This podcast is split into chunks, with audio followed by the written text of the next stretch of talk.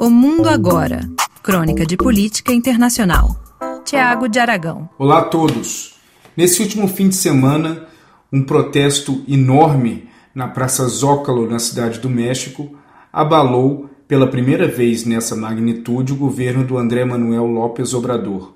Cerca de 500 mil pessoas manifestaram em frente ao Supremo Tribunal Federal Mexicano contra algumas das recentes mudanças nas leis constitucionais do país aprovadas no Congresso nessa última quarta-feira.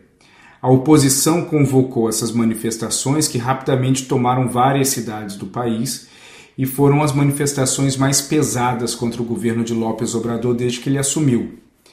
A razão desse protesto foi a aprovação de uma lei que enfraquece o Instituto Nacional Eleitoral, de uma forma onde acaba com mais ou menos 300 conselhos distritais que são responsáveis pelo monitoramento das eleições, não só nos municípios, mas também nos estados e a nível federal, tudo isso para gerar uma economia de bilhões de pesos. Por mais que a parte econômica ela possa ser é, a narrativa central pelo lado do governo de Lopes Obrador, na prática, o resultado que muita gente viu, principalmente a oposição, foi que isso acaba enfraquecendo fortemente a democracia no país e a transparência do processo eleitoral. Lopes Obrador ele aproveitou essa situação para aprovar aquilo que ele já estava olhando há muito tempo. E numa forma de tentar responder a essas manifestações pesadas contra sua administração, ele convocou para o dia 18 de março manifestações a favor de seu governo, principalmente tentando trazer um tema central da sua administração, que é a Pemex.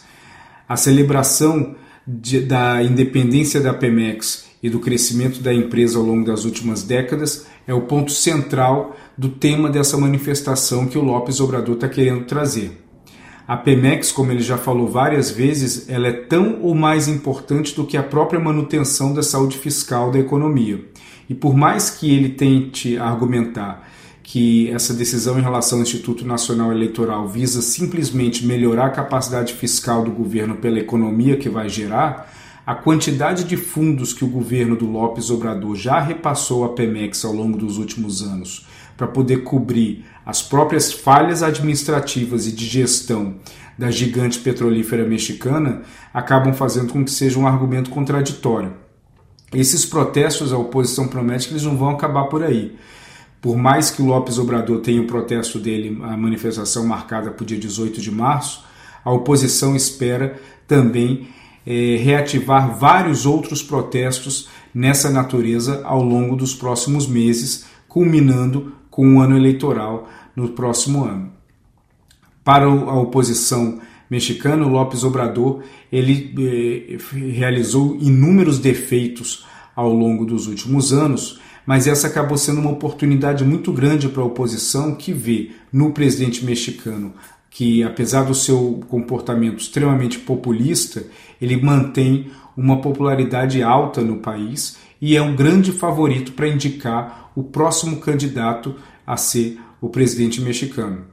Sabendo disso, essa última decisão que o Congresso fez a pedido do gabinete presidencial acaba sendo uma oportunidade muito grande que a oposição não tinha muito tempo e eles não perderam tempo e conseguiram organizar esse protesto e essas manifestações. A tendência é que esse assunto ele seja extrapolado ao máximo, com pressão em cima da Suprema Corte Federal do México para tentar anular essa decisão legislativa, mas também colocar muita pressão em cima dos parlamentares mexicanos que votaram a favor. E essa pressão em cima do, do, dos parlamentares mexicanos que votaram a favor dessa mudança no Instituto Nacional Eleitoral também vão trazer efeitos eleitorais práticos, porque os partidos de oposição, principalmente o PRI e o PAN, eles enxergam que existe uma necessidade muito grande de revitalização dos seus países por meio de uma vitória eleitoral é, no nível legislativo. Para eles, isso é muito importante para poder acabar com uma potencial dinastia do Lopes Obrador, que ele vem conseguindo manter uma popularidade muito grande e, assim, a certeza de que ele pode escolher um candidato bastante competitivo para ganhar as próximas eleições mexicanas é uma realidade grande e que gera muitos temores tanto no PRI quanto no PAN e em outros independentes que se colocam como opositores do presidente Lopes Obrador.